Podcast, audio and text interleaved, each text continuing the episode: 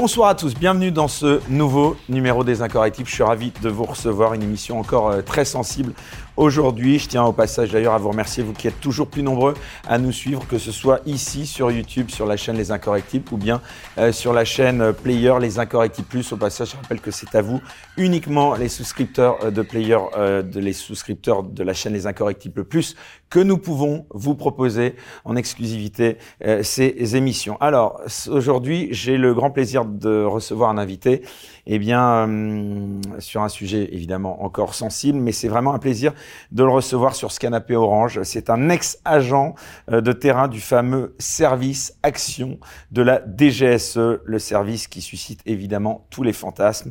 Cher Pierre Martinet, bonsoir. Bonsoir, merci de m'inviter. Merci à vous d'avoir accepté euh, mon invitation. Alors, une vie hors du commun que vous racontez dans votre premier ouvrage. D'ailleurs, un agent sort de l'ombre, mais aussi dans votre dernier livre paru aux éditions Mareuil et intitulé Prise en otage, un agent du service Action raconte. Alors nous allons bien sûr revenir plus en détail sur cette vie dans cette émission, comme nous le faisons d'ailleurs euh, toujours lorsque nous recevons un invité euh, pour la première fois. Et c'est justement la raison pour laquelle j'aimerais qu'on revienne au début. Je crois tout d'abord que vous êtes originaire du Var, non loin de Toulon. Je me trompe pas? Euh, Je suis né à Toulon. Euh, en 1964 et euh, je vivais dans un petit village à une trentaine de kilomètres de, de Toulon qui s'appelle Pignan, avec un S, car sans S, c'est dans l'Hérault. Et c'est cette euh, proximité justement, enfin vous parlez de Toulon, euh, le port militaire de Toulon qui vous a influencé? Absolument pas. C'est euh, c'est une tradition familiale, je vais dire, une tradition à la fois une tradition et pas une tradition, car personne m'a influencé pour entrer dans l'armée. Mais euh, j'ai toujours lu des, des, récits, des trajectoires humaines. En fait, ce qui m'a toujours intéressé, c'est les, c'est les personnages qui ressortent dans, ces genres de, dans ce genre de conflits, la Première Guerre mondiale, la Seconde Guerre mondiale, les, les la guerre d'Indochine, d'Algérie euh, et les guerres un peu plus euh, récentes. Euh, et j'ai toujours lu ces, ces, personnages, ces héros là, des, euh, qui parcouraient le monde, parcouraient le monde pour euh, pour euh, faire la guerre sans vraiment l'aimer, mais en essayant de la faire du mieux possible pour euh, instaurer une paix. Et jusqu'au jour où... Euh, j'avais ça, je pense, en moi, parce que je me suis toujours identifié à ces personnages-là qui, avaient, qui avaient des trajectoires vraiment extraordinaires, notamment pendant la guerre d'Indochine. Et mon grand-père était dans, cette, à cette période-là également en Indochine pendant quatre ans. mon père était après en Algérie dans des unités spéciales. Et euh, jusqu'au jour où au lycée, je vois arriver quelqu'un qui avait un, copain à moi qui avait les cheveux très courts du jour au lendemain. Je lui demande ce qu'il a, ce qu'il a à la tête et il me dit euh, je, viens de faire une préparation militaire parachutiste. Donc là, je m'interroge et je demande à mon père en rentrant le vendredi soir si il connaissait ce, ce concept. Bien, évidemment, il connaissait. Et me voilà parti faire une préparation militaire parachutiste. Ça a été le coup de foudre. Alors, on va y revenir justement à, évidemment, à votre parcours. Euh, deux choses. D'abord, votre enfance, le souvenir que vous en gardez, parce qu'on a une époque euh, justement. Où Alors, mon enfance, est, euh, évidemment, euh, elle était. Il n'y a pas de télévision. J'ai l'impression de vivre autant des, qu'on vivait autant des cavernes, sans télévision, avec un poste radio. Et ensuite. C'était peut-être pas plus mal. C'était peut-être pas plus mal parce qu'on passait nos après-midi dehors, les mercredis après-midi ou le week-end dehors, à faire des cabanes, à faire des, des jeux, à, à faire du sport, à, à être au, grand air plutôt que sur des, sur des ordinateurs ou sur des euh, téléphones portables à faire des vidéos TikTok et euh, à ne plus parler à personne. Euh, mon enfance était assez sportive et assez, comment dirais-je, rude, car mon père militaire a toujours voulu que je sois au-delà du possible et pour, pour, pour schématiser, c'est euh, ne pas se laisser aller à la facilité et la médiocrité. J'ai toujours fait du sport jusqu'au jour où je me suis lancé dans le, dans le cyclisme et je voulais devenir professionnel dans le vélo. Là, c'était mon père qui m'entraînait, c'était mon père qui me suivait, c'était mon père qui me qui me donnait des limites gauche et des limites droite. Parce Parlez que... beaucoup de votre père, pardon, je vous interromps ouais. parce que ça m'interpelle, parce que évidemment c'est pour tout le monde une personne très importante, mais vous en particulier, euh, il était commando parrain, vous l'avez dit. Enfin, ouais. euh, c'est important justement l'autorité des parents? Alors, l'autorité, moi, je, je, je, parle plutôt d'inculquer des valeurs plutôt que d'autorité, mais évidemment, l'autorité va avec, je pense. Euh, être dur mais juste. Et oui, je pense que c'est important d'avoir une autorité autour de soi de façon à avoir des repères et des valeurs, surtout pour, la suite de notre, existence. Et euh, c'est ce que je retrouve après dans tous mes parcours. Il y a de la décontraction, mais avec des repères et des règles.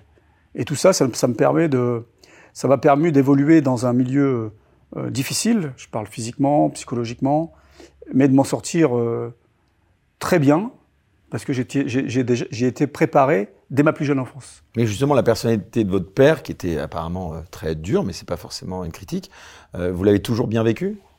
Non, je l'ai pas toujours bien vécu parce que c'était, c'était, si j'étais pas rentré à minuit, euh, la porte était fermée. Euh, si euh, pendant pendant que les autres sortaient, moi je m'entraînais.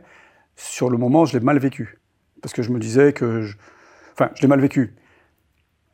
La façon dont, il abordait la, chose, je l'ai mal vécu. En revanche,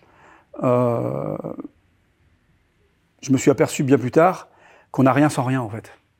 Et tout le monde, je, vais souvent, j'entends des, sportifs qui, parlent de sacrifice, alors que moi je parle d'effort parce que si on aime quelque chose, on ne fait pas de sacrifice. Donc ça, je pense qu'on ne peut pas, peut pas naître avec. On est obligé de nous l'inculquer, je pense, car le sport est un phénoménal vecteur de, euh, de, de, prise de conscience de soi, de règles, de d'engagement et, de comment dirais-je de euh, d'efforts pour arriver à quelque chose. Si vous voulez, c'est un peu l'inverse de ce qu'on voit aujourd'hui. C'est-à-dire qu'on voudrait tout sans effort. Alors que le sport, tous les sports, hein, encore aujourd'hui, ça, reste ce vecteur-là de, de, de, de, grandes valeurs euh, qui me semble importante pour, euh, dans le monde dans lequel, dans lequel on vit aujourd'hui. En tout cas, ce goût pour l'action, l'aventure, la prise de risque, donc c'était de famille, quoi. Si Absolument. Absolument. Et, d'aventure. Et l'aventure, hein, c'est ce que je disais. Euh, vous en avez un peu parlé tout à l'heure, mais j'aimerais qu'on revienne à, ce déclic que vous avez pour l'armée. Donc, on a envie de dire, euh, les chiens ne font pas des chats. Voilà, vous reproduisez un petit peu le, le parcours quand même parental. Le déclic, le moment précis où est venue vraiment votre vocation pour l'armée, où vous êtes dit là, ça y est, je serai à mon tour moi aussi militaire? Quand j'ai passé la porte de l'avion pour la première fois, en janvier 1982, à, en Corse, à Borgo. Ah, sur vous vous en souvenez? Ah bah oui, bien sûr. J'ai passé la porte de l'avion, je me suis posé et euh, je me suis dit, je, je, je, sais, je ferai ça toute ma vie. Donc je, je n'ai eu de cesse que de vouloir, un, aller dans le régiment qui, à l'époque, était professionnel et qui allait euh, parcourir le monde pour, pour, intervenir euh, euh sur des conflits. À l'époque, il y avait, c'était les balbutiements de la guerre. C'était encore, c'était la guerre, la guerre au Liban, et je savais que les Français pouvaient intervenir là-bas. À l'époque, il n'y avait pas beaucoup de régiments professionnels, il y avait encore les services militaires, donc il y avait énormément de, il y avait énormément de, de, services, de, régiments d'appelés. Un, je voulais dans les parachutistes. Deux, je voulais être professionnel. Trois, je voulais intervenir rapidement. Donc il n'y avait pas 36 solutions, c'était soit le deuxième régiment étranger de parachutistes, la Légion, soit le 8e RPIMA à Castres, soit le troisième régiment de parachutistes d'infanterie de marine à Carcassonne. J'ai choisi le troisième RPIMA. J'ai choisi le troisième RPIMA car mon père euh, en Algérie, a travaillé, euh, a eu, a fait, a fait pas mal de missions avec ce régiment-là. Donc il m'en a toujours dit du bien. Il me parlait de Bijar, il me parlait de Santenac, euh, qu'il avait, qu'il avait connu, etc., etc. L'image de l'armée, parce que on parle souvent de crise des vocations aussi, même dans l'armée. Euh, voilà, quelle image vous aviez alors de l'armée? Et puis, j'ai envie de dire, quelle image aujourd'hui vous pensez que l'armée a? J'avais pas vraiment d'image de l'armée parce que, encore une fois, je, je voyais l'armée à travers le prisme de mes lectures, et c'était surtout en, temps, de conflit. Euh, J'avais pas une image de caserne, de règlement, de, de lourdeur administrative, etc., etc. En revanche, quand je suis arrivé dans l'armée, la seule chose qui m'intéressait, c'était pas la caserne avec tout ce qu'on peut euh, imaginer, c'est-à-dire euh, la discipline, euh, les, prises d'armes, la garde, etc., etc. C'était l'action. Et l'action, euh, elle m'a été rapidement donnée quand on est parti au Liban en 1983 pendant la guerre. J'ai jamais été un militaire, comment dirais-je, au sens propre du terme, qui aime la, la discipline, la hiérarchie, euh, qui aime euh, les règlements, etc., etc. J'ai toujours été un peu en marge de tout ça. mais grâce à l'armée, j'ai pu assouvir toutes mes, toutes mes envies de, de, de dépassement, d'engagement, d'abnégation et de sacrifice. Parce qu'on sacrifie pour, le, pour, notre service. Et ça, honnêtement, on le trouve nulle part ailleurs. Et tout le monde est dans cet état d'esprit? Pas tout le monde. Euh, certains ont vu de la lumière, ils sont revenus, ils sont, ils sont, ils sont rentrés. Ils restent pas très longtemps, euh, mais ils font. Euh, On est d'accord que ça reste dur l'armée, quand même. Non. Ah oui? Ah non non, franchement, c'est pas dur. Je je, je, je, je, peux pas dire que c'est dur. Souvent, on me dit mais c'est inhumain ce que vous faites. franchement, non. Il faut avoir quelques prédispositions. Il y a une solidarité. Alors c'est une deuxième famille? Ah, c'est plus que oui, c'est une famille, c'est une vraie famille. C'est c'est une on est obligé d'être solidaire parce que euh, on va côtoyer la mort ensemble et on est tous les uns, les avec les autres et on a tous confiance les uns avec envers les autres. Et pour arriver à ce, niveau-là, il faut qu'on ait eu ensemble un entraînement très poussé. Et plus on va pousser, pousser les entraînements, plus la restitution, c'est-à-dire les missions, vont être, entre guillemets, faciles. Quand vous dites que c'est dur, effectivement, ça peut paraître de l'extérieur difficile. Mais c'est progressif, quoi. Je veux dire, on arrive, on, a une formation qui est, qui est adaptée, qui est, il, y a des, il y a des tests de sélection d'abord, ceux qui sont aptes à rejoindre les unités euh, Aussi bien physiquement, mentalement. On va en parler plus tard dans l'émission. Alors, pas tellement dans les régiments, euh, on va dire conventionnels. Ça arrive plus tard. Après, ceux qui vont, ceux qui s'aiguillent, ceux qui s'orientent vers les forces spéciales, oui. Mais euh, ce qui a donc été votre cas voilà, moi j'étais pas dans les forces spéciales, j'étais euh, dans la clandestinité, dans le service action. Un barbouze quoi. Alors barbouze c'est un terme assez péjoratif que les journalistes nous, nous ont donné depuis. Euh... Pardon de l'être. Hein. non non non mais c'est pas ça, mais c'est que barbouze en fait c'est un rapport avec euh, le, les, les, gens du sac qui étaient barbus avec des, des, donc barbouze, oui, c'est c'est un, peu ça, mais dans le terme barbouze dans, dans employé aujourd'hui. Une connotation péjorative. Voilà. Bon, on va pas se voiler la face. On est dans une émission qui s'appelle Les Incorrectibles. Oui. Ça voulait dire un peu ça quand même. Oui, oui, ça voulait dire ça, mais euh, alors il faut dissocier. Enfin, il y a, y a, plusieurs il y a plusieurs euh, niveaux dans dans dans, dans l'espionnage. Hein, il y a plusieurs niveaux.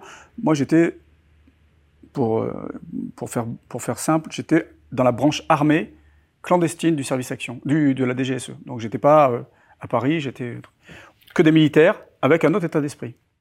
Alors, on va en parler bien sûr tout à fait euh, longuement parce que c'est vraiment passionnant, hein, aussi bien votre livre que ce que vous nous racontez en ce moment.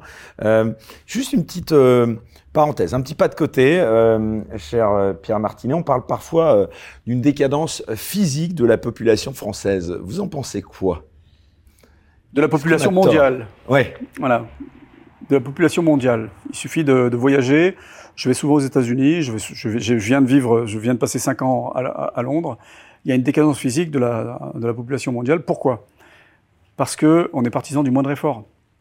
Les trottinettes sont électriques, les vélos sont électriques. Euh, il n'y a pas de roller électrique, mais ça devrait pas tarder. Donc voilà, on est partisan du moindre effort. La voiture a, rendu euh, physiquement dépendant les euh, les, euh, certaines populations, notamment aux États-Unis, et effectivement, on devient de plus en plus euh, faible physiquement, sauf ceux qui continuent à faire du sport, sauf ceux qui continuent à aller dans des structures un peu spécialisées comme moi ou, ou les forces spéciales, ou dans des régiments, et ceux qui, ceux qui découvrent à n'importe quel âge l'effort physique. Ça apporte tellement à l'organisme, ça apporte tellement au mental on rappelle que, euh, quand même, l'éducation physique, elle fait partie, ou plutôt elle est censée faire partie de l'éducation nationale. Hein. Il n'y a pas un petit... Alors, l'éducation hein, physique... C'est plutôt léger, là, non? L'éducation physique dans, dans l'éducation nationale... Euh, enfin, aujourd'hui, je ne sais pas comment ça, ça fonctionne, mais à une période, là où les Allemands avaient sport tous les... J'allais vous en parler. là où les Allemands avaient sport tous les, tous, les après-midi, nous, on avait sport une fois par semaine, et je me souviens, parfois, on faisait sport en tenue de ville, quoi. Je veux dire, Bon, moi, ça ça le sport, ça a toujours été mon credo parce que c'est, le seul domaine dans lequel j'avais 20. Donc, euh, donc ça, m'allait bien. J'ai même fait une manifestation un jour, une seule, ça m'est arrivé une seule fois dans ma vie de faire une manifestation pour qu'on ait plus de sport à l'école. Alors voilà pour le sport. Maintenant, évidemment, euh, les deux sont corrélés avec euh, évidemment le sujet de l'armée. Est-ce que vous comprenez, Pierre Martinet, cette façon qu'on a parfois quand même d'enseigner euh, aux enfants une forme de repentance, voire de haine de la France?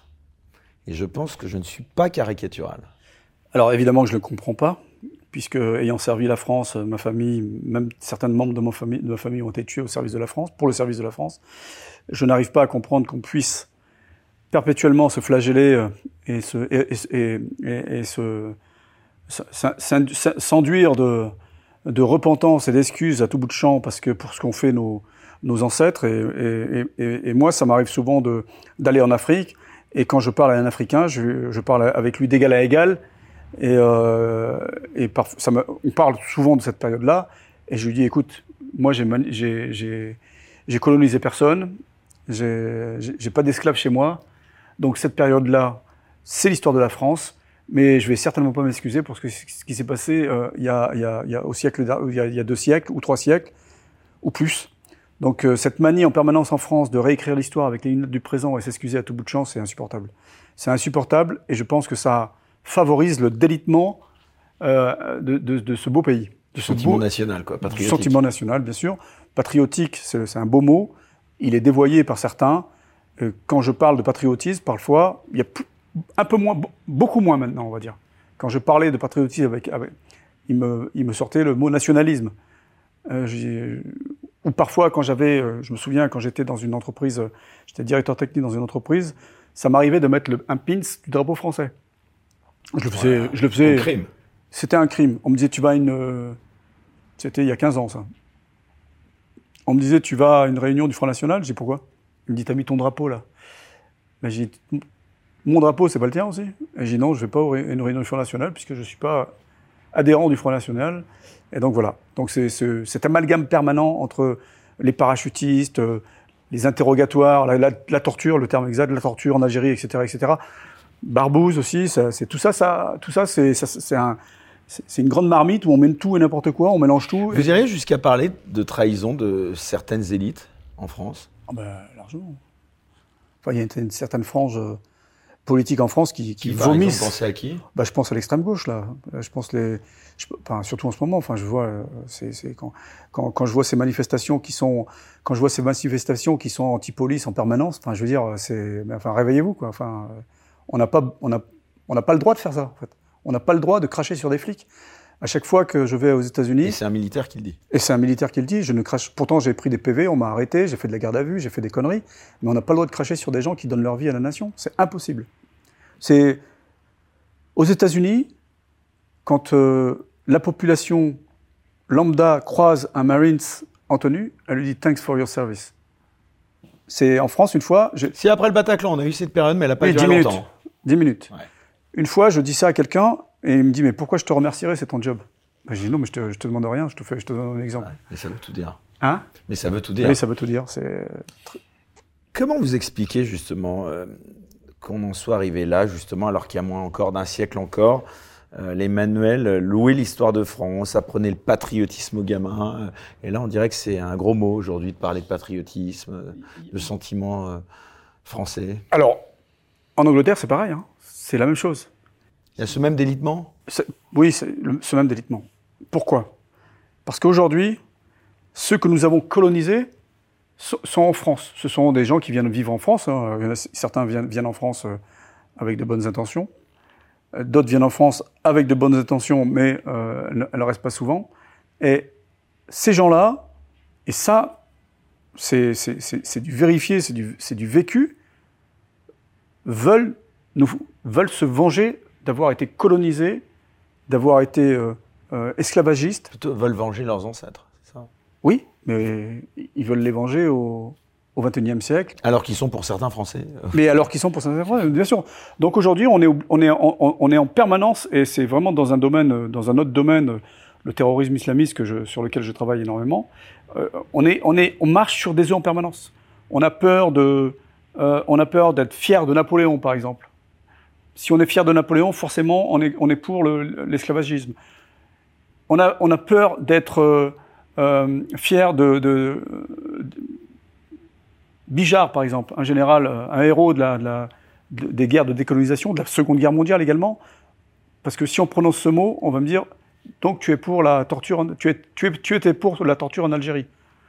Cet amalgame en permanence qui fait perdre les repères et les esprits de certains, et en fait, on est en train de petit à petit se déliter, perdre notre identité, perdre nos valeurs et perdre la, fi- la fierté d'être français. Et ça, c'est une catastrophe parce que c'est pas ça se ça se vérifie sur ça se vérifie pas sur euh, une décennie, ça se vérifie sur plusieurs décennies. Et nous avons commencé ce délitement, malheureusement, à partir des années 80, à partir des années. Il y a eu, il y a eu les 30 glorieuses, et puis après, ça s'est, ça s'est, retombé, ça retombe de plus en plus. Aujourd'hui, euh, les seules unités, ou les seuls. On retrouve cette fierté, cette fierté-là dans les, dans les régiments. Les gens sont tous habillés pareil, ils ont tous le drapeau français comme, euh, comme étendard, le drapeau français au sens noble du terme. Et ils sont prêts à mourir pour leur pays. Et ils ne comprennent pas que des gens sont, soient autant anti-français euh, dans le civil. Ça, il y a des gens qui ne comprennent pas. Vous le tenez d'où votre patriotisme, Pierre Martinet? De nulle part. On- je, je tiens mon patriotisme parce que j'aime mon pays. Euh, mon patriotisme, c'est euh, c'est, euh, aider, un, aider une vieille dame dans le métro, là, ou ce matin, aider un, un vieux monsieur à descendre sa, sa valise du train. Mon patriotisme, Ou laisser c'est sa place quand on est dans le bus et qu'on est un gamin, à une vieille dame ou un vieux É- monsieur? Évidemment, mon patriotisme, c'est aussi défendre les autres.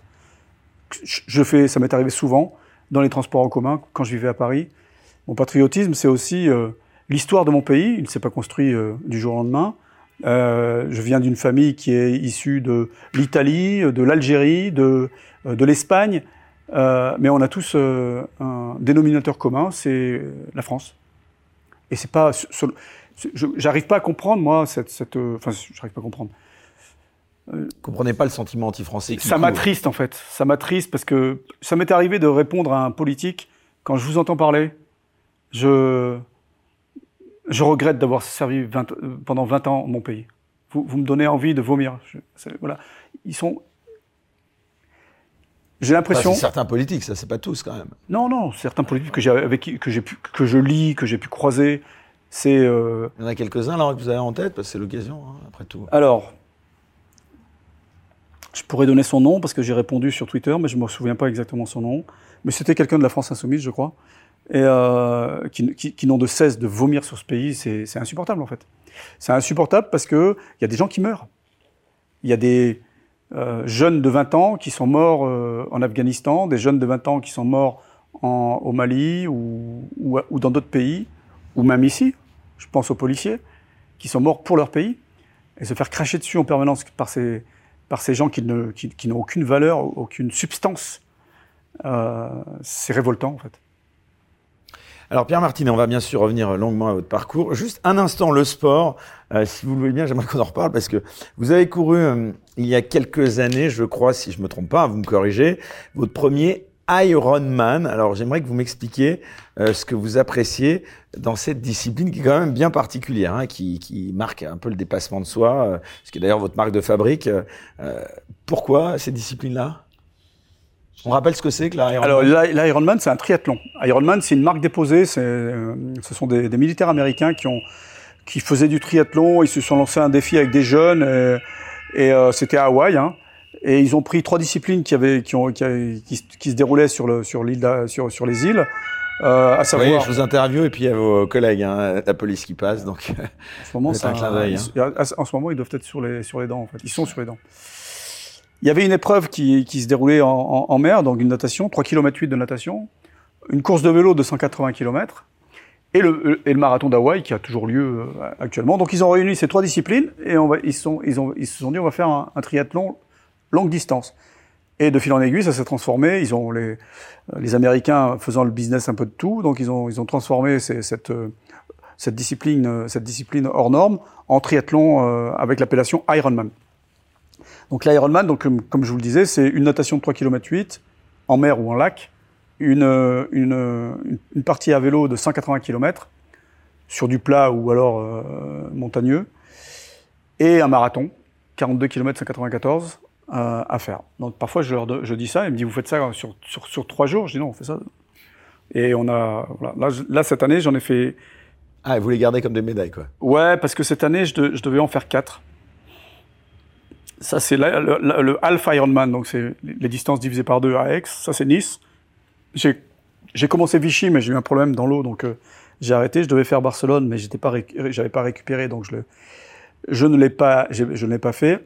Je devais faire le 3 novembre l'Ironman de Tel Aviv. Malheureusement, je, ne pourrais pas y aller. Donc, je me suis rapatrié sur l'Ironman de, Californie en, décembre. Pourquoi je fais ça? Parce que j'ai toujours voulu faire ça déjà. Et euh, depuis euh, une dizaine d'années, exactement depuis 2016, j'ai un peu plus de temps. Parce qu'il faut beaucoup de temps pour s'entraîner. C'est l'entraînement à plein temps. C'est en gros euh, entre 15 et 25 ou 30 heures de sport par semaine. Et ensuite, on, ben, c'est, ce n'est qu'une restitution. Bah, quand, on, quand on en parle comme ça, je me disais, mais c'est un truc de fou, je n'arriverai jamais à enchaîner ces trois disciplines. Mais en fait, si on est bien entraîné, si on a une discipline euh, de vie assez, assez, assez stricte, si on a une hygiène euh, assez, assez bonne, on, on y arrive. Pas facilement, mais on y arrive. Et après, euh, bon, après c'est suivant son âge, hein, mais ça laisse des traces parce que, parce que, parce que l'âge avançant, on a de l'arthrose, on a mal aux genoux, on a mal aux épaules. Et le, cette discipline, c'est une, c'est une véritable introspection. Ce genre de discipline, c'est une discipline individuelle et on passe, euh, le jour de l'épreuve, on passe, euh, en fonction de son niveau, hein, 10, 12, 13, 15 heures, euh, seul face à soi, avec des moments d'euphorie, de doute, de souffrance, de moments plus faciles. C'est une expérience extraordinaire et ça, c'est un sport qui apprend énormément sur soi. Alors, Pierre Martinet, si vous le voulez bien, à présent, on va euh, tranquillement comme ça entrer dans le vif du sujet et parler euh, plus en détail de votre parcours euh, dans l'armée. D'abord, première chose, bon, même si vous avez déjà commencé à en parler, déjà, bon, cette entrée dans l'armée, racontez-nous, c'est une sélection drastique, j'imagine, surtout dans, dans la dans la, filière dans laquelle vous êtes entré. Alors, je suis rentré donc le 2 août 82 au 3e régiment de parachutistes d'infanterie de marine à Carcassonne. C'était un régiment, c'était un régiment à l'époque euh, entièrement, euh, ça l'est toujours d'ailleurs, mais c'était un régiment professionnel. Euh, donc ça commence par une sélection effectivement sur dossier, les, trois, les fameux trois jours qui se passaient à l'époque. Je ne sais pas si ça se passe encore comme ça. Et ensuite, eh bien, on commence ceux qui sont retenus et qui arrivent à, cette date-là. on commence à faire l'apprentissage pour devenir un bon soldat, un super soldat et un parachutiste donc ce qu'on appelle vulgairement les classes, qui peuvent durer 4, 5, 6 mois euh, s'il y a de la formation complémentaire, avant d'intégrer euh, une, une, unité de combat. À, cette période, on, arrivait, on est arrivé, je m'en souviens, on est arrivé à 73 à peu près, plus de 70, une grosse incorporation. Et à la fin, il en fallait 30 euh, pour la première compagnie de combat, et 5 ou 6 pour une autre compagnie, et 2-3 pour, pour la compagnie de, soutien et de service. Donc la sélection a été assez, euh, assez rude, hein. les, classes sont dures, euh, a pas, les, les, instructeurs prennent pas de gants, euh, on dort pas bien, on, on, mange pas bien, on fait du combat, on, est malmené euh, psychologiquement de façon à voir ceux qui sont capables de tenir et ceux qui sont capables de ceux qui sont pas capables donc qui, qui pourraient le jour du combat être défaillants. Être défaillants. Donc le but du, le but c'est de pousser les gens au maximum de façon à ce que savoir ce qui, de façon à voir ce qui, ce qui, ce qui le but c'est de faire sortir la quintessence de chaque individu. Parce que faut pas oublier que le, le, le but, le but ultime c'est de partir au combat. Donc on n'a pas droit, on n'a pas droit d'avoir un doute sur, sur un individu. Si cet individu ne, ne fait pas le, ne, ne fait pas l'affaire, il vaut mieux s'en séparer que de le voir mourir au combat.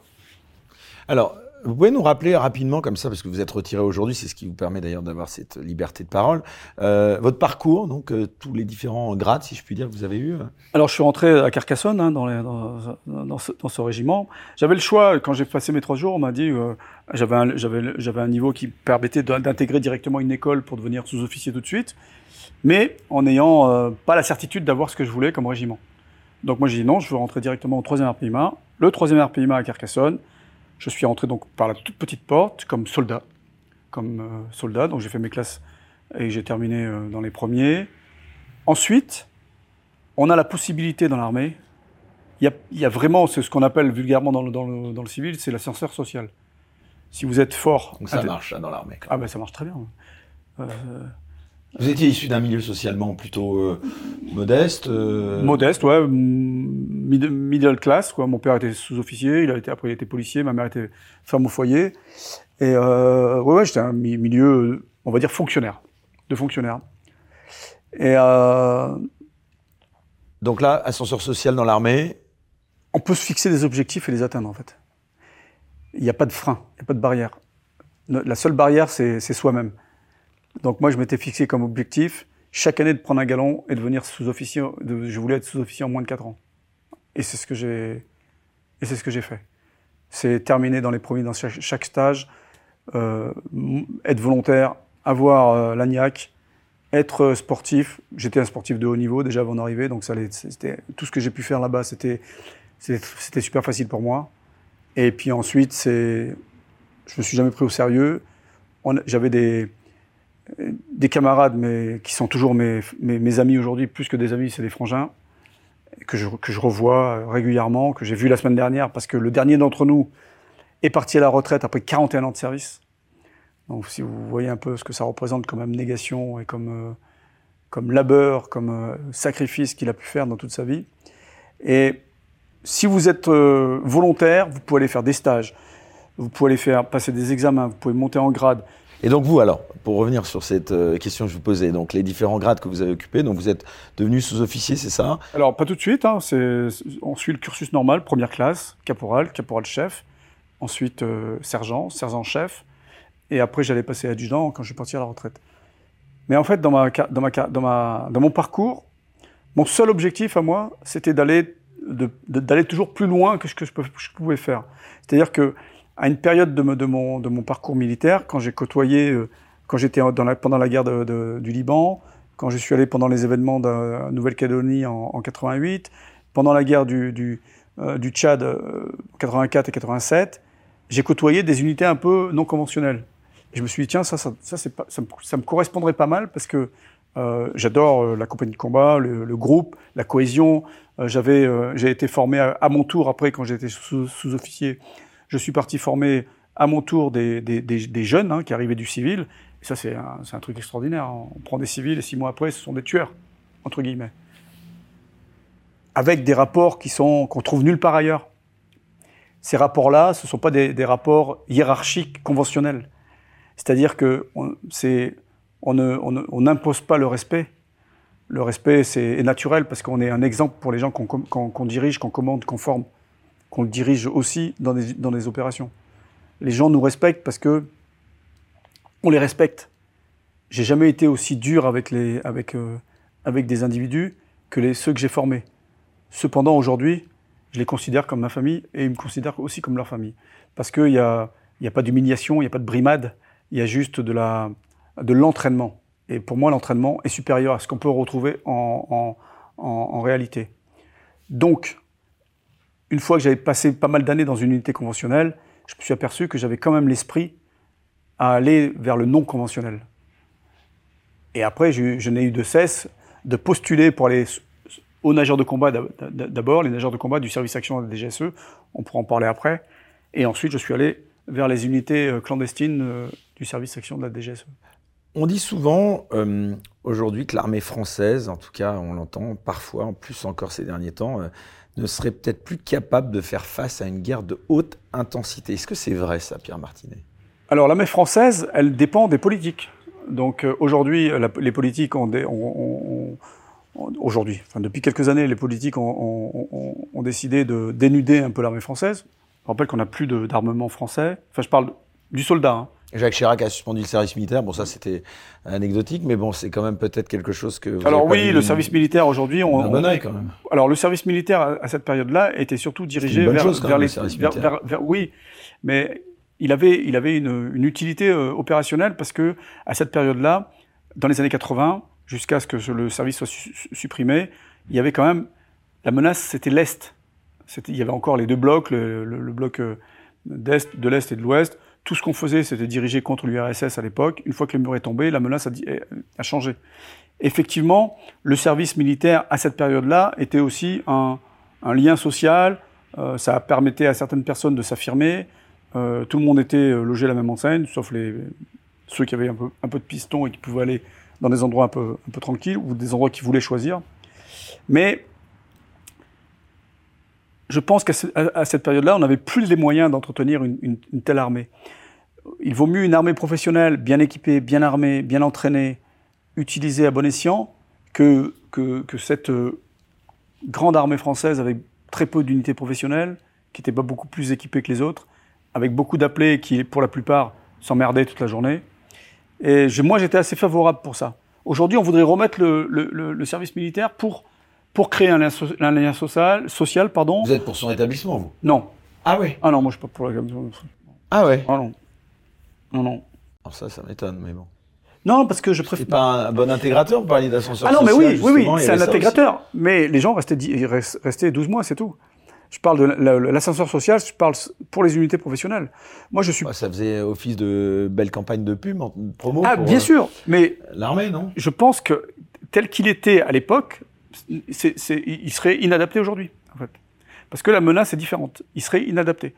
Après, ça, il faudrait trouver une autre solution de façon à ce que. Moi, je pense qu'il faut, il faut créer beaucoup plus de, euh, de liens armée-nation. Pas forcément par le service national, mais par autre chose. Euh, des événements, des portes ouvertes, etc. En Israël, ils ont un service continu entre En Israël, ils sont en guerre depuis la naissance. donc, euh, on doit consacrer toute une partie de sa vie oui, non, mais moi, à ça, être euh, même réserviste. En, en Israël, ils n'ont pas les mêmes, le même état d'esprit qu'en France, et ils n'ont pas surtout pas les mêmes, le même danger. Euh, je suis plus favorable, par exemple, à une garde nationale, un peu comme aux États-Unis. Ça, en revanche, ou plus favorable pour développer le, la, les réserves. Mais moi, je suis favorable pour une garde nationale. La garde nationale, c'est un mixte entre le service national et, euh, et l'armée de métier. Tout à l'heure, on parlait de grade, justement. J'aimerais bien avoir votre euh, impression euh, là-dessus, sur les hauts gradés dans l'armée. On explique parfois qu'ils sont sans doute incompétents, car ils n'ont, pour certains, jamais été sur des terrains de guerre. Est-ce que ça, ça vous parle, cette analyse-là? C'est faux. C'était vrai.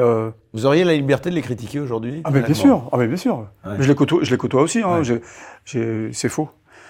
Parce que un général aujourd'hui, 5 étoiles, c'est un. Il a forcément été sur des terrains de guerre? Ben, alors, il n'a pas été forcément sur des terrains de guerre parce que s'il était, il a été, il a été forcément chef de section, commandant d'unité.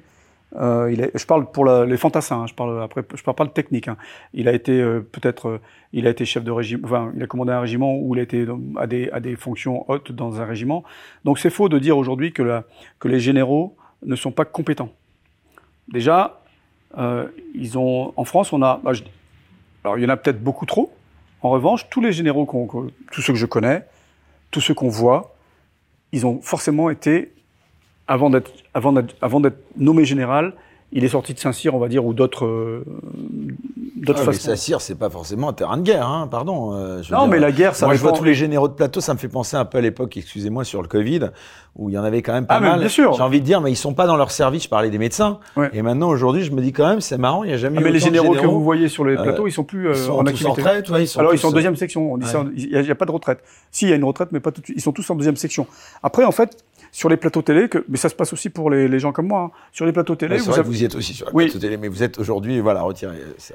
Mais ce qu'il y a, c'est que les gens viennent faire, viennent donner leur, leur, leur expertise en fonction de leur, euh, de leur, de leur, euh, de leur vécu. Mais euh, non, non, c'est, il faut, il faut, il faut reconnaître que l'armée française, c'est une très bonne armée. C'est une très bonne armée sur le plan technique. Elle est reconnue. Encore aujourd'hui. Ah, bien sûr. Euh, mais il faut surtout pas oublier que les militaires sont aux ordres des politiques. Donc en fait, on a les services qu'on mérite, nous avons les euh, policiers et les forces de l'ordre qu'on que, que, mérite, nous avons les, les, les, militaires que nous méritons. Tout ça, ne, ne, on subit tous les orientations. Est-ce qu'on a le chef des armées qu'on mérite? Parce que je rappelle que dans notre pays, le chef des armées, c'est le président de la République, un certain Emmanuel Macron. C'est un bon chef des armées, Pierre Martinet, Emmanuel Macron depuis que les présidents n'ont plus, plus mis les pieds dans, dans le... Ah oui, il y a le gyrophare, euh, comme si c'était pour vous. Depuis que les, depuis, que les, depuis que les présidents n'ont plus mis les pieds dans un régiment ou dans une section, n'ont plus fait de n'ont plus fait leur, leur, leur, leur, service militaire ou n'ont plus, n'ont plus côtoyé euh, des pays en crise euh, comme pendant l'Algérie, l'Indochine, on a, pu, on a, on a, on a les, les, les présidents qui ressemblent à la, à la, à la plupart des, des Français. C'est-à-dire que euh, ce sont des chefs de guerre sur le papier, Mais moralement, pour moi, ce ne sont pas des chefs de guerre. Le départ de Pierre de Villiers, on s'en souvient, ça avait été euh, un des événements marquants du premier quinquennat d'Emmanuel Macron. Vous en aviez pensé quoi de ce départ? Il est fidèle à ses convictions et effectivement, quand on est à cette période, à cette place-là, cette place-là d'un général 5 étoiles est plus une place politique qu'une place euh, militaire. Et euh, pour en arriver là, pour, pour en discuter régulièrement avec des camarades, avec certains camarades que je côtoie, qui sont euh, généraux, après, euh, après ils me disent si on veut, si on veut gravir, si on veut monter au-delà du 3-4 étoiles et avoir des, des responsabilités au, sein du ministère de la Défense ou auprès du président de la République, il faut avaler des couleuvres, il faut être politique. Effectivement. Mais ça n'enlève à rien. Actuellement, le chef des armées, je parle le, le, le, SEMA, hein, le, général qui commande les armées, c'est un guerrier. C'est un ancien shooter ops, c'est quelqu'un qui a, qui a baroudé, c'est un guerrier. Mais il est aux ordres des politiques. C'est quoi d'ailleurs euh, Ça pose cette question, d'ailleurs, ça amène à amener ça m'amène à poser cette question finalement assez, assez simple mais si difficile, enfin à laquelle il est si difficile de répondre. C'est quoi aujourd'hui euh, un bon chef? Un bon chef, c'est celui qui est devant. Un bon chef, c'est celui qui montre l'exemple. C'est celui qui est authentique, sincère et exemplaire. C'est très simple. Exemplaire. Exemplaire. Pensez qu'Emmanuel Macron, avec ses différentes phrases photogénantes, ça ne ah non, non, moi, je pas, forcément. Non, pour moi, il n'est pas exemplaire. François Hollande n'était pas exemplaire. Ah, mais ils sont chefs, hein, des armées. Ah non, mais ils ne sont pas exemplaires. Je parle, là, je pensais que vous me parliez des militaires. Là. Non, non, pour moi, ils ne sont pas exemplaires. Moi, j'ai arrêté de voter quand François Hollande est passé à la, a été élu. Pas parce qu'il a été élu. Et pourquoi ils ne sont pas exemplaires? Parce qu'après tout, finalement. Parce qu'ils n'ont pas de gueule, en fait. Ils n'ont pas, ils ont pas d'authenticité, ils n'ont pas de sincérité. Ça m'est arrivé aussi d'être de, d'être sur les. Ça m'est arrivé aussi d'être sur des plateaux télé avec des politiques. Alors, je vais vous expliquer. C'était.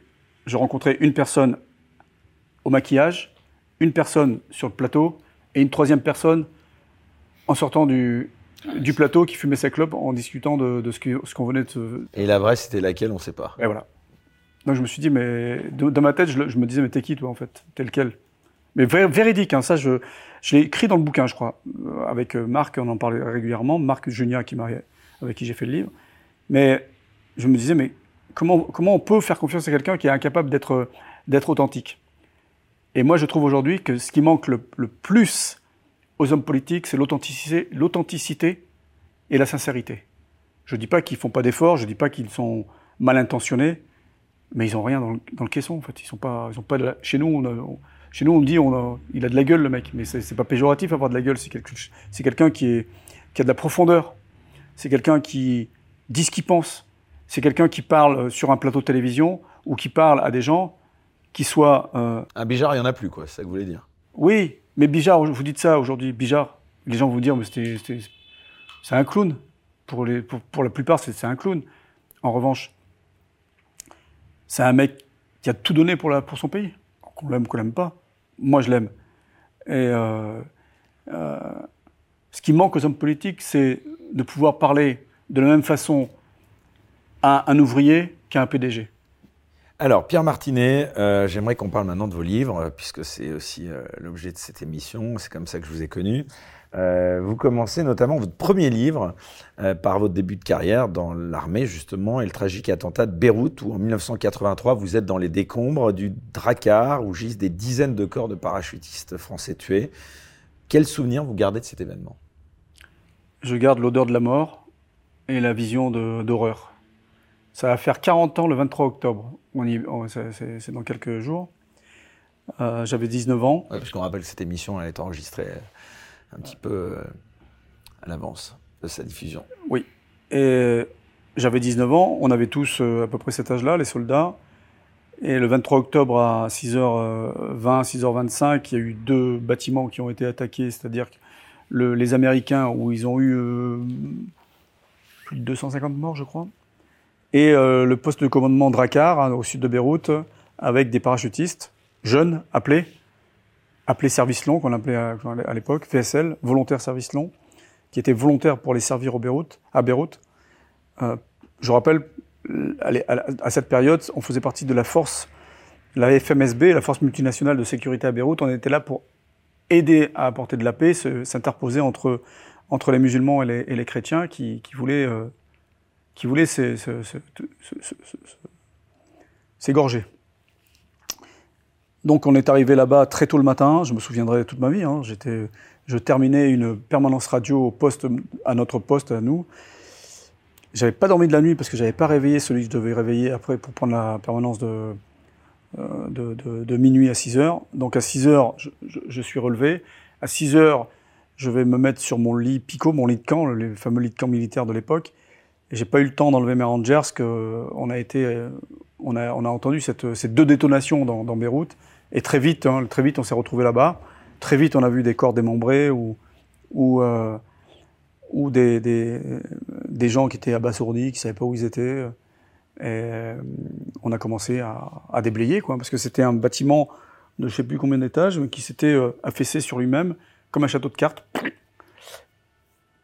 A priori, c'était une voiture, un camion piégé qui est rentré dans le, garage, sous le parking, dans le parking souterrain.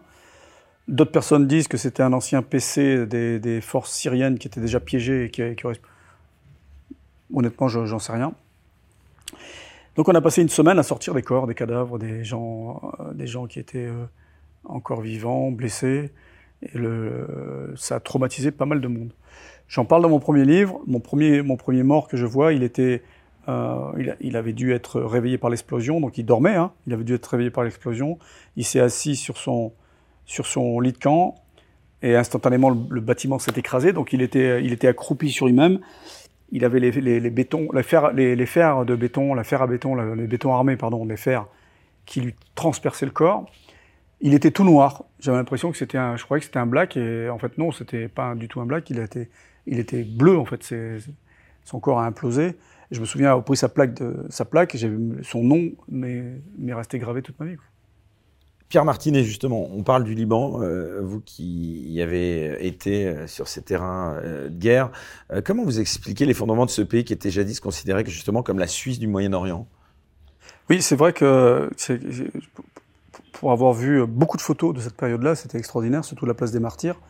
Et pour avoir vu la place des Martyrs détruite pendant la guerre, c'était assez triste. Ouais. On devrait vraiment en tirer des, des, leçons parce que ce pays était multiculturel et euh, il a explosé. Euh, il a explosé entre toutes les factions qu'il y avait là-bas, euh, euh, les chrétiens d'un côté, les, musulmans de l'autre. Et je me souviens, il y a quelque temps, pendant les émeutes, je me disais, il suffit. C'est bizarre parce que ça me rappelle le, le, Liban avant la guerre, euh, où euh, ça commençait à, il commençait à avoir ces, oppositions, ces face à face, comme dirait, comme avait dit Gérard Collomb, ces face à face entre certaines communautés, notamment entre le, entre les musulmans et les chrétiens.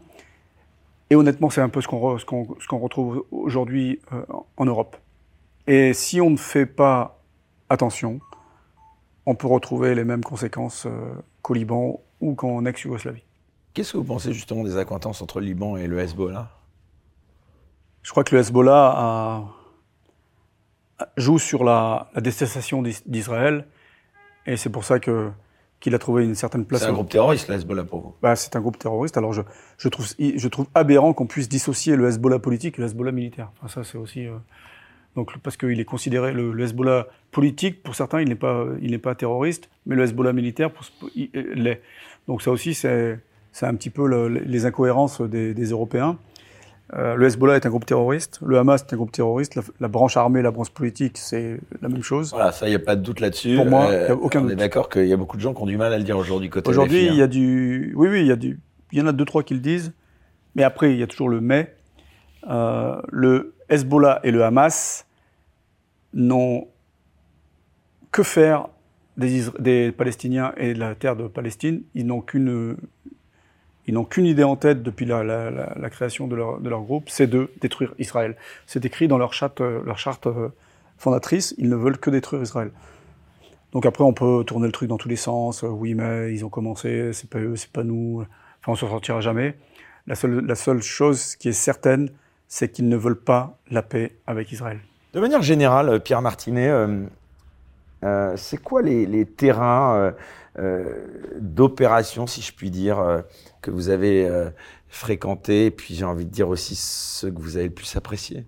Mais bon, c'est le Moyen-Orient. Ouais, le Moyen. Si, si, ouais, mais je, je, le Moyen-Orient, le Tchad plusieurs fois, la Nouvelle-Calédonie, euh, pendant les événements, pendant les, les, les, les, événements dont, la, prise d'otage a, ouvert en 1988. Hein. J'étais pas sur la, j'étais pas, j'étais pas à OVA pour pendant la prise d'otage, mais ma section y était. Euh, la Centrafrique, le Sénégal, euh, j'en oublie d'autres, Djibouti, etc. Je, garderai toujours en mémoire ma première mission, qui a été violente. Alors justement, on fait quoi quand on est en terrain d'opération? Allez, racontez-nous. que j'ose vous poser peut-être une question à laquelle vous n'allez pas vouloir répondre, mais euh, pensez que vous avez tué combien de personnes? Euh, J'en sais absolument rien. Ça m'est arrivé de tirer euh, à Beyrouth, mais euh, c'était dans des conditions particulières. Après, il y avait à Beyrouth, par exemple, on était, on était en ville, donc on appelle ça le combat de localité très compliqué, très stressant. Après l'attentat de Drakkar, on ne dormait jamais au même endroit. On avait un poste, mais le soir, on prenait, on prenait un sac, un duvet, on allait dormir sur les, sur les toits, environnement, de façon à, ce qu'on avait peur de, on avait peur de, aussi d'avoir un attentat. Donc c'était le Beyrouth, c'est la mission qui me restera celle que je retiens le plus.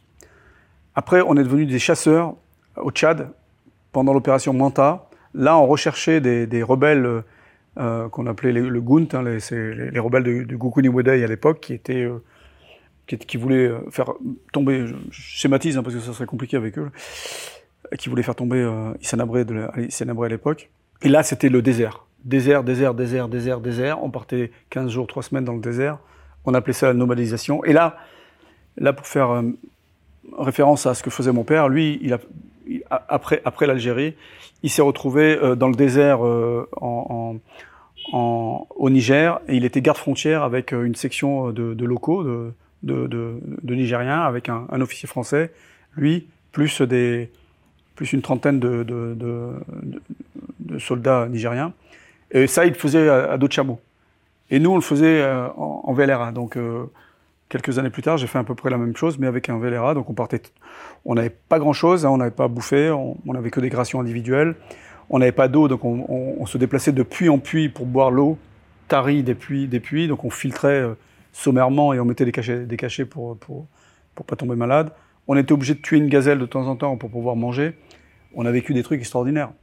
On dormait en plein, en plein désert, euh, les tempêtes de sable, et, etc., etc. Ça, c'est pareil, c'est inoubliable dormir en plein désert, c'est euh, dans des trous de combat, hein, parce qu'on n'était pas, c'était pas, c'était pas le camping, quoi. Trous de combat, armés, enfin, prêt à, prêt prêt prêt à, prêt à en découdre si on était attaqué. Vous avez cru mourir euh, à plusieurs reprises? Euh, Non, jamais. Même à Beyrouth, quand je suis tombé dans une embuscade avec euh, quatre de mes camarades, trois de mes camarades, dans une embuscade violente en, en, véhicule où on a pris une roquette d'RPG dans le camion et on a été criblé, criblé de balles. Donc on savait pas d'où ça venait, ça tirait partout. Et euh, j'ai même pas pensé à la mort une seconde. Vous racontez justement dans votre livre la perte de camarades. Comment est-ce qu'on le vit quand on est militaire? Euh... Vous disiez c'est la famille quasiment. On le vit très mal. C'est traumatisant pour nous. Et on l'oublie jamais en fait. Tout le temps, il est. Tout le temps, on, parle de lui. Il est, il est. Le jour où on parlera plus de lui, on l'aura oublié, donc on l'oublie jamais puisqu'on parle tout le temps de lui. Il est toujours là. Et ça fait partie du, comment dirais-je, ça fait partie de l'engagement. On sait très bien qu'on peut mourir. On en a vu pas mal. On Être prêt à mourir, c'est le cœur de votre euh, engagement, de votre métier, ça. Alors, on est prêt à mourir et on est prêt à tuer. Donc ça, c'est, il n'y a pas de, enfin, il n'y a pas de, pas de questionnement. Enfin, c'est très clair. jamais, ça vous est jamais arrivé de remettre en, en question quand même euh, votre engagement et de vous dire que ça en valait peut-être pas la peine tout ça? Hein Non. Pendant, non. Aujourd'hui, peut-être, mais pendant, non. Ah, non, parce que on peut pas, on peut pas se permettre de se poser des questions comme existentielles quand on va dans des missions, quand on part euh, en opération, parce qu'on on, on, on, se met pas uniquement en danger, on peut mettre en danger ses camarades aussi. Donc, si on a des états d'âme, vaut mieux partir. Ça veut pas dire qu'on est bête et qu'on réfléchit pas. Ça veut dire que le jour où on part en mission, si on n'est pas convaincu qu'on est, qu'on est dans le juste, faut partir. Faut pas rester. Alors, vous avez euh, donc, euh, on va y venir maintenant, euh, rejoint le service Action, hein, ce fameux service Action. Est-ce que vous pouvez nous, dire de quoi il s'agit? Quelle est la différence avec les autres services justement spéciaux? Le service action, c'est la branche armée clandestine de- des services secrets français. C'est un petit peu euh, les services secrets français, on va dire les services secrets français mo- modernes, entre guillemets, ont été créés par euh, le général de Gaulle euh, à Londres. C'est les services secrets de la, Fran- la France, de la France, libre- de la France libre, le fameux BCRA, euh, qui venait en France à la fois pour faire de la, pour la faire du, faire du renseignement, pour commettre, pour commettre des actions sur les, sur les, sur les euh, unités allemandes, et aussi pour accompagner euh, des, les partisans qui étaient, qui étaient euh, et, les, et les résistants français qui s'étaient constitués en, en, en, en, en commando. En quelle année vous l'avez rejoint ce service? Alors, j'ai fait ma demande en, en 1995. Et j'ai intégré en Si je ne me 1997. trompe pas, 95, 13 ans après votre entrée dans l'armée, quoi. Voilà. Et euh, ça s'est passé aussi, c'est une histoire de lecture aussi. En 1985, je ne sais pas si vous vous en souvenez certainement, le fameux Rainbow Warrior, le bateau de Greenpeace qui a été coulé par une unité euh, clandestine des nageurs de combat. Été un fiasco total, bien évidemment. Politique, fiasco politique. Et c'est le, c'est la première fois qu'un, qu'un politique donnait les noms de ses agents en pâture à la presse et aux autres services. C'est un truc inimaginable. C'est très mal vécu par les services. C'est euh, le Premier ministre de l'époque, si je ne me trompe pas, Fabius, qui a, balancé en clair le nom de ses agents qu'il avait envoyé lui-même euh, couler un bateau, enfin lui-même, que le gouvernement avait, euh, envoyé euh, pour couler ce bateau. Quelques années après, deux ans après, je crois, il y a, il y a un des. C'est quand même un champion, lui, hein, Laurent Fabius. Il les a enchaînés, hein, quand Ah, même, dans sa carrière. hein. Je peux vous dire que celui-ci, il n'a jamais été dans le cœur des, des agents de la DGSE, du service action et de la DGSE. Ah oui, lui, c'est un champion du monde, lui. Mais tout va bien parce que j'ai l'impression qu'il vit toujours. euh, Ah bah oui, il est président du Conseil euh, Voilà. constitutionnel, si je ne me trompe. Ouais, ouais, il est en fin, de- il est en fin, il est en fin, de- il est en fin de course, mais Mais il est enfin, toujours- ça va bien pour lui. hein, Je pense que ça va bien pour lui. Alors, il y a un livre qui est sorti euh, un an ou deux après, qui s'appelait, euh, qui s'appelle toujours, parce qu'on peut toujours le trouver, d'occasion, euh, Mission Oxygène. Donc ça a été fait par un sous pseudo, hein, Patrick Dumont-Nevers. C'est euh, quelqu'un qui a participé à cette mission, donc il a raconté cette mission, parce qu'il faut juste pour vous remettre dans le contexte, les agents se cachaient. Ils avaient, ils avaient des, euh, euh, des mandats internationaux au cul, quoi. Interpol les cherchait. Non, mais c'est un truc, c'est du, délire. D'ailleurs, il y en a un qui, quand il, prend sa retraite euh, quelques années plus tard, il part en Suisse pour faire un stage de reconversion, je ne sais plus dans quel organisme, en franchissant la frontière, il se fait arrêter par Interpol. Il se fait arrêter par la police parce qu'il avait toujours une, un mandat d'arrêt aux, aux fesses. Donc c'est c'est du délire complet. Quoi. Alors, service action, j'aimerais qu'on revienne à la spécificité de ce service. Alors, c'est la branche armée clandestine de la DGSE. C'est une unité qui est capable de faire monter des dossiers à action sur des individus ou monter des dossiers à action sur du matériel. Les fameuses opérations HOMO pour homicide et les, opérations ARMA pour ce qui est matériel, le bateau, les bâtiments, euh, etc., etc. Donc quand j'ai lu ce livre, moi, en- en une nuit, en refermant ce livre, je me suis dit, c'est ce que je veux faire. Donc j'ai eu de cesse de vouloir aller là-bas. c'est l'élite de l'élite, quoi. Je ne sais pas si c'est l'élite de l'élite, mais c'est parce qu'ils ont une particularité, c'est qu'il y a à la fois l'action et la clandestinité.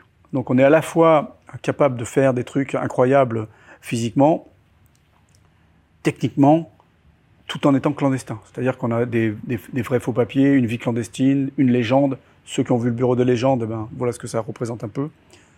La partie clandestine, je parle, pas la partie mission. Elle est constituée uniquement de militaires. Donc le service action est constitué uniquement de militaires. C'est réparti en trois, en quatre, en quatre, en quatre groupes, en quatre cellules, en quatre euh, unités. Il y a l'état-major, il y a les nageurs de combat, donc qui sont ces fameux nageurs qui sont qui ont coulé le bateau. Il y a les commandos spéciaux et clandestins qui sont euh, dans le sud de la France, et il y a les, les agents clandestins qui, sont euh, dans la forêt d'Orléans. Donc moi j'ai choisi ce- ce- ce- cet organisme-là qui s'appelle le Centre parachutiste d'entraînement spécialisé. Et là, on apprend une, nou- une nouvelle, une nouvelle vie, on apprend un nouveau métier. Comment on y rentre alors? Parce qu'il y a des sélections qui doivent être draconiennes. C'est tout con, on fait comme, euh, comme, Ah. comme tout militaire, on fait une demande de mutation. C'est. Une demande de mutation, blablabla, il y a un formulaire hein, administratif, on est dans la, on est dans l'armée française. On fait une demande de mutation. Ensuite, il y a une première sélection qui est faite sur ce dossier. Donc, ils épluchent tous les dossiers des gens si le profil correspond. Ils appellent en fonction aussi des besoins. Ils appellent, ils appellent les, les candidats à passer plusieurs jours de sélection à Paris. Tests, euh, différents tests. Psycho, euh, test euh, culture générale, test euh, langue, test, par exemple, pas mal sur le pays, géographie aussi. je me souviens, ils, avaient, ils nous avaient posé comme question que citez-nous cinq personnages qui ont marqué votre existence. Comme ça. Il y avait Bijard dedans. Il y avait De Gaulle aussi. Il y avait l'abbé Pierre. Il n'y avait pas Lénine. Euh, donc voilà, donc on, on essaye de, de sortir du lot des gens qui, correspondent un petit peu à la nouvelle vie qu'on va avoir, c'est-à-dire une vie euh, C'est quoi le quotidien d'un membre de ce service, justement? S'entraîner, s'entraîner, s'entraîner et partir en mission, partir en mission, partir en mission. S'entraîner, ça veut dire, euh, premièrement, la première chose qu'on apprend, c'est euh, euh, on, on nous démilitarise. Ceux qui ont un peu l'esprit trop militaire, déjà ils viennent pas. Ceux qui ont des pré- prédispositions à devenir civils entre guillemets, parce que je vous rappelle qu'on part en mission sous fausse identité, on n'est pas en militaire, on est en civil, on est seul. Fini les missions avec un, un régiment ou une section complète, avec en treillis seul. plupart du temps, j'étais seul. Seul sur le pays, seul pendant, la, pendant mes missions, mais dans le pays, parfois on était, ou dans la ville, parfois on était 4-5, mais on ne on se voyait pas. Mais vous, vous pouviez vous parler ou pas Non. On, on voyait uniquement euh, l'officier traitant qui nous, à qui on donnait les infos, qu'on, les rances qu'on avait, et il nous filait des, les éléments pour, pour, pour après euh, continuer la mission. Votre famille était au courant? Non. Non, non. Ah oui, ça Bah c'est non, incroyable. Vous dites pas- même pas à votre Ah bah famille. non. Même les plus proches? Ah ben non. Non, non. Non, non, ils savent, qu'on est, on est sorti un peu de l'armée, mais ils savent pas ce qu'on fait, quoi. Ben non, c'est le principe, c'est. Il y a des gens qui peuvent pas, il y a des gens qui, qui s'en vont, par exemple, pendant la formation, hein, parce que là, là par, par exemple, pendant la formation, on vous demande si ça vous pose un problème, est-ce que ça vous pose un problème de mentir? Parce qu'à partir du moment où vous rentrez au service, vous êtes obligé de mentir à votre famille, à vos proches, à votre femme. J'en connais un qui a dit, au bout d'un moment, il a dit, moi j'arrête parce que je ne peux plus lui mentir. Et euh, c'est honnête de sa part, ça s'appelle, c'est de la, c'est de l'honnêteté intellectuelle. Et il est parti, il est retourné dans, dans la conventionnelle et sa, sa, sa carrière n'a pas été euh, n'a pas été lésée par sa, par sa décision. Même ceux d'ailleurs qui, qui échouent pendant la formation, on les renvoie dans, le, dans, le, dans la conventionnelle, mais c'est pas pour ça qu'ils sont euh, qui, qui, qui sont mal notés. Et ou vous, vous aviez, alors je vous pose des questions maintenant un peu discrètes, mais vous aviez une vie de famille euh? Ouais, ouais, j'étais marié à une femme qui était, qui était aussi au service action de la GSE. Et elle ne le savait pas non plus. Bah, si elle le savait, puisqu'elle était là-bas aussi. Donc là, ça aide un peu. là, ça aide. C'était plus facile. Euh, là, ça aide, c'était plus facile. Mais c'était tellement plus facile qu'on s'appelait par nos pseudos. Parce qu'au service action, on a tous des pseudos. On a tous des pseudos pour couper entre la vie, réelle, la vie réelle et la vie euh, clandée. Donc, euh, au centre, par exemple, euh, on s'appelait tous par nos pseudos. Les proches, j'avais des, des, des potes proches, je savais après, je connaissais leur, leur vrai prénom et leur vrai nom, mais certains, je connaissais pas leur, leur prénom et leur... Et leur, et leur- D'ailleurs, parfois, quand on partait en stage dans la conventionnelle, on nous demandait, tu connais pas machin, il est à Sercotte aussi. Sinon. Alors que si ça se trouve, vous le connaissiez, mais Ah ben son- oui, oui, mais des fois, on nous disait, bah, ah, c'est bon, tu peux me le dire. Mais sinon, je te jure, je le connais pas parce que euh, ton mec, il, il a un pseudo, donc je le connais que sous son pseudo, et si tu me dis pas son pseudo, je peux pas savoir. Et il connaissait pas son pseudo, donc c'était... euh. Qui dirige ce service Bon, là, je pense que vous ne dévoilerez pas l'identité, mais euh, est-ce qu'on sait euh, Ah bah, si, bien sûr, bien sûr, on le connaît très bien. Non, Ah ouais non, bien sûr. on- chaque, euh, Alors qui? ben, aujourd'hui, je, je, je ne le connais pas. Mais à l'époque, c'était un colonel qui venait. De, ben, à l'époque, c'était le colonel qui, qui venait du même régiment que moi. Il s'appelait Johanna à l'époque. Mais c'est connu, hein, vous tapez ce chef du service action. Ah, Johanna, il s'appelait. Ouais, Johanna. C'était son, son vrai nom. Et après, euh, le chef du service action, c'est c'est un colonel ou un général. Et après, il peut grimper dans la hiérarchie, il peut, devenir chef de la division opération, parce que le service action dépend de la division opération de la DGSE. La DGSE est, constituée de directions, dont la direction des opérations. Et cette direction des opérations est hautement opérationnelle. Donc c'est vraiment... euh, et encore plus depuis, euh, depuis, euh, depuis 2001 et encore plus depuis 2015 et les attentats en France, tout, est axé sur le terrorisme islamiste. Alors justement, bah, la transition est, entre guillemets, j'ai envie de dire naturelle.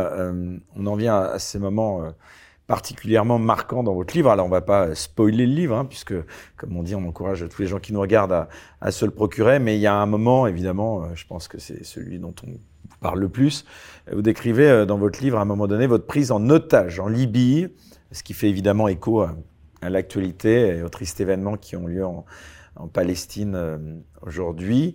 Vous avez été dans les geôles d'une katiba islamiste. Comment vous en êtes arrivé là, Pierre Martinet? Alors, c'était en Libye en 2011, hein, pour, pour resituer, c'était pendant la révolution libyenne. C'est quoi votre pseudo, vous? Moi, mon pseudo, c'était Florent. Donc Florent, ça s'est passé comment Mon pseudo, c'était Florent. Mais là, j'étais plus en service. Ah, d'accord. Là, j'étais Pierre Martinet. Euh, ah, on a du mal parfois à s'y retrouver, hein, pardon. Entre... Non, ça va. je me retourne encore quand j'entends Florent. Euh, je m'appelais Florent au quotidien, mais quand je partais en mission, c'était Vincent.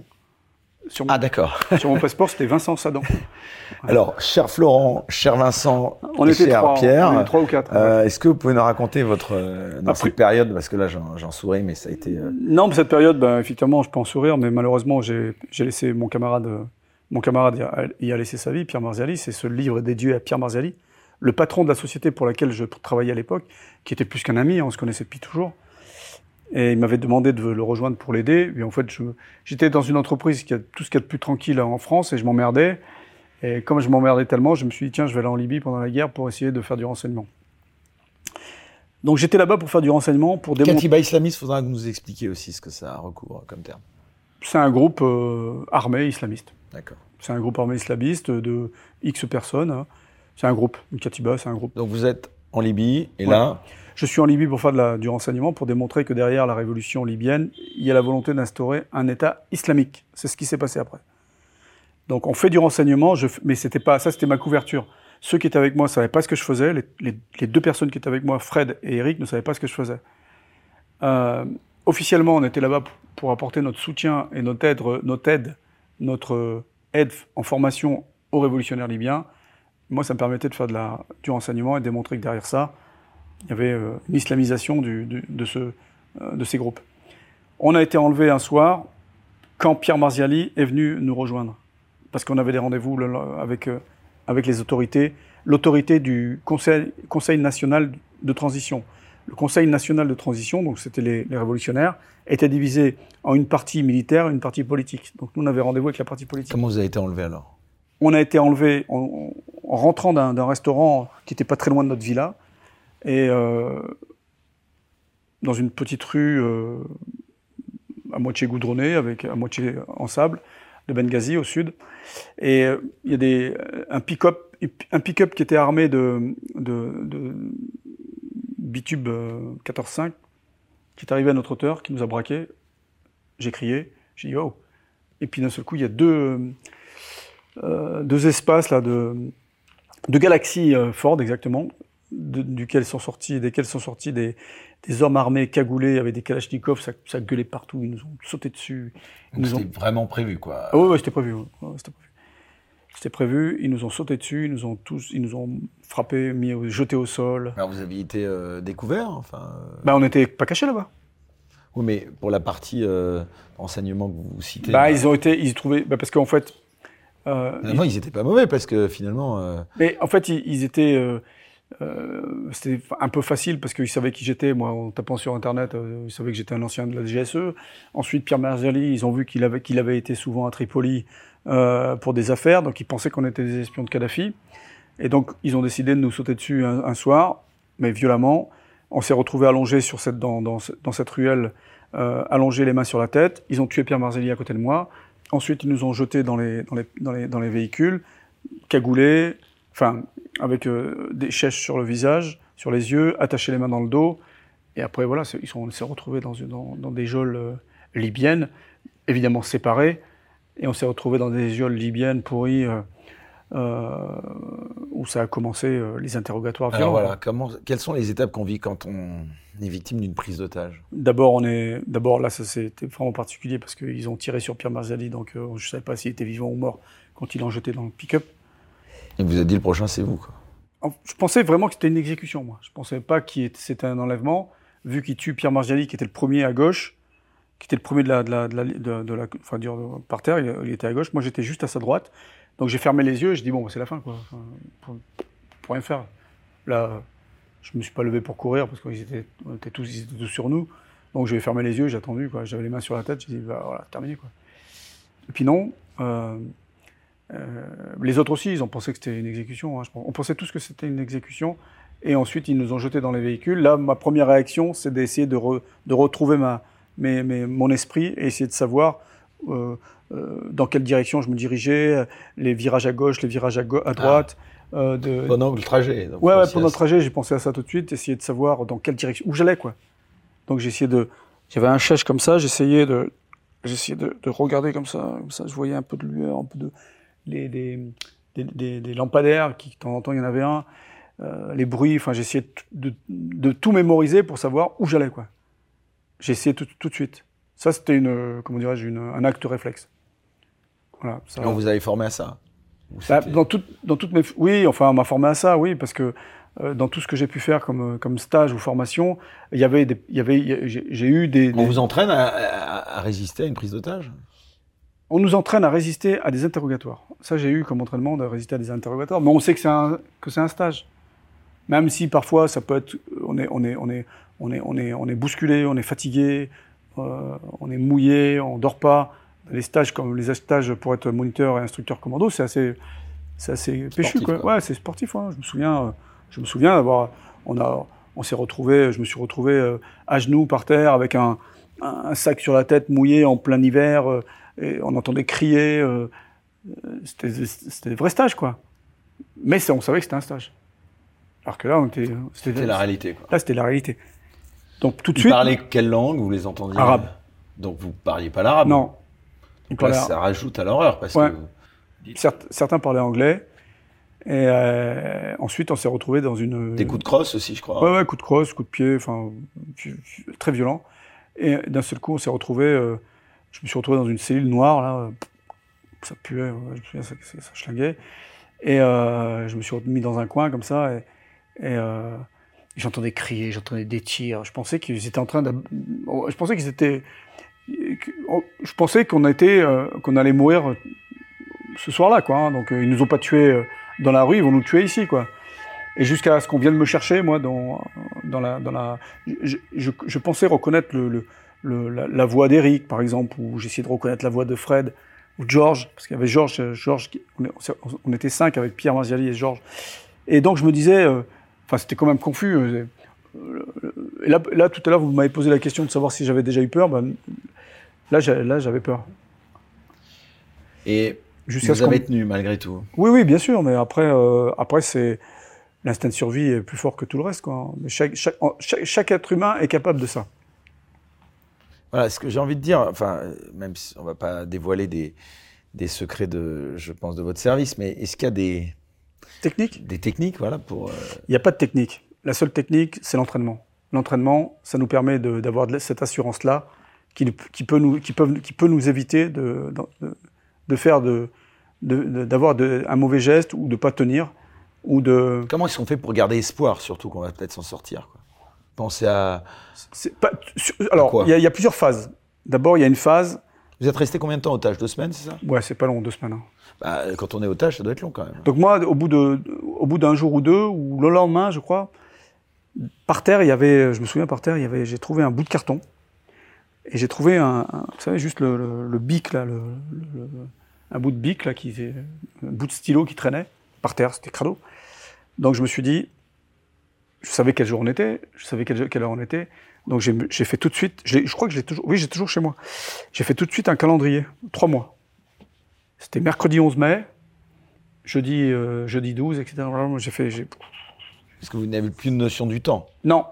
Ah non, il faisait nuit, euh, je savais pas combien de temps j'allais rester, donc je m'étais dit, bon, je vais. Pour, pour, pour savoir combien, quel jour on est et pour savoir combien de temps je vais rester, ben, j'ai commencé tout de suite à, à, trouver un bout et mettre un, calendrier. Ensuite, pour connaître les horaires, eh bien, c'était simple. Les quatre détenus qui étaient avec moi, ils faisaient leur prière tout le temps. Donc, je savais quelle heure il était, à peu près. Et ensuite, après, euh, après ils ont commencé les interrogatoires, donc ça a commencé le premier soir, l'interrogatoire. Moi, mon, interrogatoire, ça a commencé, euh, je sais pas, on a été, on a été, on a été arrêté vers, vers 11h30, euh, minuit moins le quart, je sais pas, ça devait être une heure ou deux heures ou trois heures du matin, j'avais pas la notion de, j'avais pas la notion de, de l'heure. Pendant quatre jours, j'avoue que pendant quatre jours, j'étais terrorisé. Je pensais que j'allais crever. Mais j'avais toujours, euh, j'avais toujours euh, cette force en moi. Quoi. Après, euh, je me suis dit, si je dois mourir, je vais me battre, j'irai, au, au- contact et j'essaierai d'en tuer un ou deux avant de mourir. J'avais envie. Dans l'armée, on, nous- inculque que quand on est prisonnier, le premier devoir d'un prisonnier, c'est de s'échapper. Donc ça aussi, j'y ai pensé. Donc j'ai regardé comment je- où j'étais, je voyais un peu de, un peu de ciel bleu à travers euh, la plaque métallique qu'ils avaient mis. euh, ils, avaient, ils avaient en fait euh, transformé d'anciennes chambres euh, de cadres de l'armée de Kadhafi en, en, cachot. Donc avec des plaques métalliques partout. Donc, donc tout ça, ça permet de, de se dire, euh, de se dire ben, un pas, encore un pas, chaque jour et chaque, chaque minute est une minute de gagner, chaque heure, chaque jour, etc. etc. Et après, euh, quand euh, j'étais recroquevillé sur moi-même par terre et j'essayais de fermer un peu les yeux, euh, bah, je repensais à tout ce que j'ai pu faire dans ma vie. Quoi.